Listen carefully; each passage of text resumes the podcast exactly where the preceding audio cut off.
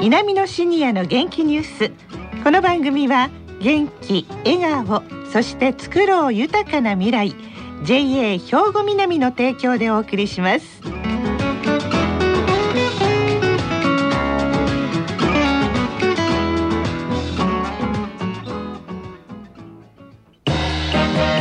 皆様の元気生活を応援する JA 兵庫南。近畿最大級の農産物直売所虹色ファーミン。おすすめは JA 兵庫南エリアの新鮮な地元農産物。皆さんおはようございます。藤原まさです。南のシニアの元気ニュースの時間です。今日も兵庫県の高齢者大学南野学園の元気なシニアの皆さんが気になったニュースや話題を取材しラジオを聴きの皆さんにお伝えいたします。今日は南野学園ラジオ放送サポーター G 班の方々です。それでは自己紹介からお願いします。大学院1年生網田佳代子です。南野学園園芸科2年中井ひとみです文化学科2年藤原めぐみです。はいよろしくお願いします。よろしくお願いいたします。はいさて5月9日放送の昔のおやつシリーズ。昭和20年から40年代に食べていた昔のおやつのランキングを紹介してもらったんですが今日はこの昔のおやつがどんな展開になりますか？中井さん。はい。昔のおやつの中で幅広い年代の方が楽しい思い出を熱く語っていらっしゃった八太鼓について紹介していきたいと思います。八太鼓ですか。ね私もね子供の頃あんまり食べた記憶がないんですけれどもこれどんなものですか三田さん？私の子供の頃というのは終戦直後になるんですがはい。八太鼓はとても貴重な食べ物でした。はい。作るのは八太鼓は麦を麦も大麦なんですがはい。崩落や鉄鍋でいって石臼で引くのですがはい。香ばしい八太鼓ができるのを楽しみに石臼の周りに子どもたちが集まりましてええ。石臼の上部にある穴にいった麦を入れるのを手伝ったりしていました。あそうですか。出来たてはとても香ばしくうん。そのままでも美味しかったように思います。なるほど。遊び半分に粉そのままお口に頬張りますとうん。食べにくくて吹き出し顔中が粉まみれになったして楽しかったことを思い出します。遊びの一つでもあったんですね。はいそうなんです、食べ方としては、はい。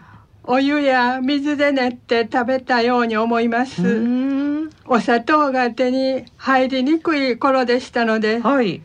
砂糖を入れてたかどうかは定かではありませへんえそうですか。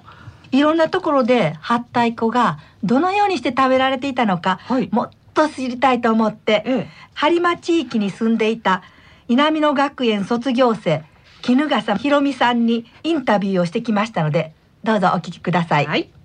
今日は八太鼓についてお話を聞きたいんですが、はい、子供の頃のお住まいはえーどこでした、昔の加藤郡滝野町高岡というとこなんですよ。あ八太鼓について。お家で作ったりしてらした。それとも買うてきて八太鼓上がってました、うんあのね昔いわゆる二毛作はい。お米で、その後が裸麦で、はいはい。で家でね、はい。大きな崩落というのか、はいはい。あそこでこう行って、はい。麦茶もそうだし、はい。八太鼓も家で作ってたと思いますよ。あ。どんな風な食べ方をされてました？兄弟やら、はい。そんな昔どうやったって聞いたんですけどね。私の記憶では八太鼓かくって言ってたんやけどもお湯で練ってで食べてた記憶があるんですよ。で妹はね水やったとか言ったりさらに弟はねもう何もせずにこの粉に砂糖を入れてもらって粉のままで食べてたって。あ。兄弟3人でもね違うなぁと思って。それで弟はねその砂糖入れてもらってこの粉で食べるそのおやつがねもう大好きやったと。もう一番のおやつやったように言うてましたわ。ご主人はちょっとお年上と聞きましたけど、ええご主人はどんな風な？主人はね昔はご飯の代わりに食べてたからそのはったい粉がご飯や言われたらもう一つあの嬉しくなかったように言ってましたわ。同じはったい粉でもすごい違うなと思って。そうです。そう育った時期のあえ。えれによって、ええ。食べ方が随分違うんですね。絹笠さんがええ。はったい粉を食べてた頃は、ええ。多分小学生の頃だったので私戦中ですので生まれたのがですから20年代ぐらいだと思います、そうか兄弟でも食べ方が違ったということなんですね。えー、これあの播磨以外の地域の様子もわかりますか？中井さん。田島地域の様子を話します。お願いします。私が食べた子供の頃は3 4 0年代ですが、うん。春の大麦を収穫する頃になると友達ほとんど全員がはったい粉に砂糖を入れて新聞紙で包んで持ってきます。はい粉のまますくって食べるのですがすくうのに使うのは椿などの硬い葉です。あなるほどね。そして今日が乗るとみんなで笑わせ合って口からはったい粉をかせ合います。うん。そこら中顔中はったい粉だらけです。あら。どこのうちでもはったい粉があるのは自分のうちで作るのではなく近くの製粉所に大麦を持って行って焙煎しはったい粉にしてもらっているからです。うん農家の田植えや農作業のおやつだけでなく子どもたちのおやつとしてなくてはならないものだったようです。はい。なのでほとんど全部の家が引いてもらったはったい粉を一等間に入れて常備していたようです。はあなるほどね。あの藤原めぐみさんはいかがですか？えっと私はあの町生まれの町育ちなんではったい粉に対する記憶があまりないんです。ええはい。で主人もなんですが田舎育ちなんですが、うんはったい粉の記憶があまりない言ってるんですよね。ご主人はどのあたりなんですか？えーどういったか今は北新地域なんですが、ええ昔は美濃郡美濃郡と、はいああそうですかそのあたりなんです。ええはい。もう米がつく作るのがほとんどでしたからね。え麦はなかなか作っていなかったんですね。藤原さんがさっき食べたことがないとおっしゃってたので、えはったい粉を用意しました。ええ、売ってるんですか？売ってます。今ここの目の前にあるのがはったい粉なんですけれどうわ、これなんか。みんなで食べてみましょうか、ねえ、なんか色がちょっと思ってたより茶色っぽい感じですね。そうですね。大麦ですので、はい。麦の中身だけじゃなくて焙煎を殻から全部するので、ええ。殻も一緒にすりつぶして入っているのでちょっと黒っぽい感じがしてきた子よりも黒い感じがしますよね。ねえ、そして中井さんもあれありがたいですね。椿の葉っぱもちゃんと持ってきてくれはったんですね。そうですね。あの私たち子供の頃スプーンを持っていてスプーンで食べたらいいけどスプーンなくすでしょ？はい。その辺の木から椿を取ってそれですくって新聞紙こう握りしめながら食べたから、うん。それはね終わったらもうそのまま捨てられるのでとても便利だったんですよ。自然とともにという感じですね。ではいただきます。って言ってもこれちょっと食べにくいですね。もうちょっと食べにくいですよ。これなんかあでも焦げたきな粉ですわ。ね、そうそうそう。焦げたきな粉と間違う。うん、香ばしい味はするんですけど、これちょっと甘みが感じるのは何ですか？お砂糖をねあのいっぱい入れて私なんかお砂糖の方が量多いぐらいにして食べるの好きだったから、ええ。甘さが勝ってます。ああ、なるほどでちょっと甘いんですね。ね、さっきのインタビューではね、おなんか本当に皆さん弟さんだけが砂糖を入れてたっていう風に衣笠さんおっしゃってましたけれども、うーん、これですか。まあ、むせないように次に進ませていただきます。はい。今回ね、はいはったい粉事情を調査するために兵庫県の製粉所を探して電話をかけて行ったのです。ええ。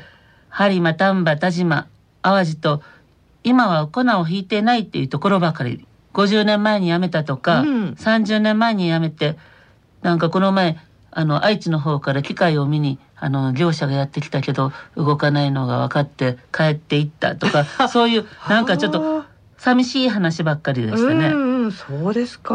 近所の製粉所というのはもう本当にほとんどなくなっていました。ええ。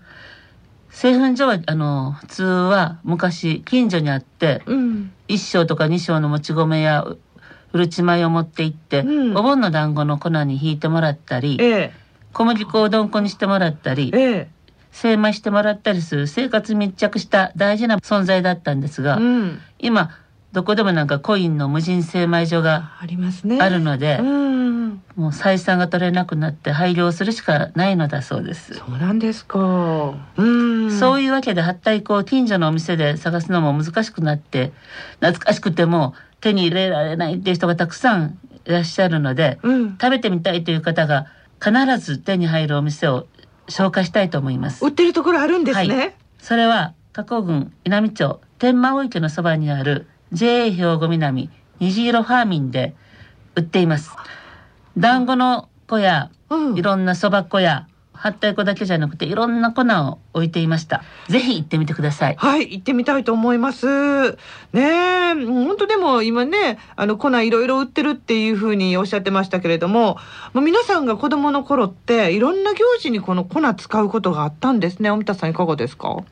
そうですね、うん、さしずめ団子類でしょうか。あ、えーどんな団子ですか？行事としましては、うん、ひな祭り、うん。ひな団子春秋にお彼岸に彼岸団子。うん、5月には端午の節句の柏餅、うん、7月には七夕で短冊を下げた竹笹とともに団子が飾ってあったように思いますそしてお盆にも団子が備えてあったように思います。はい、秋の月見団子。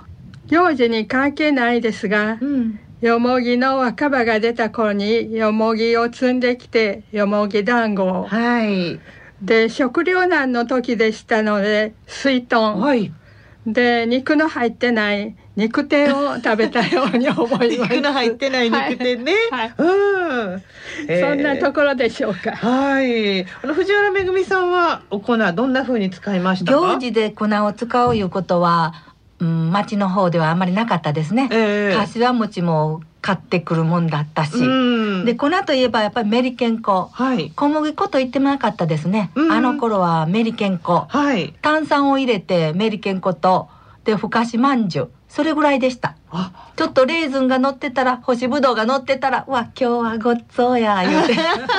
なるほど。はい。いや本当食べ物っていろんな思い出がありますよね。これ次回も食べ物でしてくださるかな中井さん。今回の調査でかつては農家の近くには必ずあった製粉所や精米所がほとんどなくなっていたのが分かり改めて時代の変化を感じました八体粉で新しいおやつを考案してみんなに食べていただきたくなりましたですね。思い出を楽しく語っていただいた食の探偵団おやつシリーズは今回で終わりですあ、終わりですか。残念。次のシリーズはどうなるかお楽しみに何が出てくるかどうぞお楽しみに。皆様の元気生活を応援する JA 兵庫南近畿最大級の農産物直売所虹色ファーミンおすすめは JA 兵庫南エリアの新鮮な地元農産物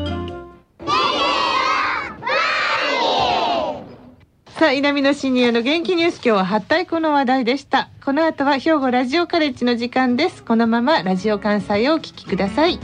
南のシニアの元気ニュース。この番組は元気、笑顔、そして作ろう豊かな未来 JA 兵庫南の提供でお送りしました。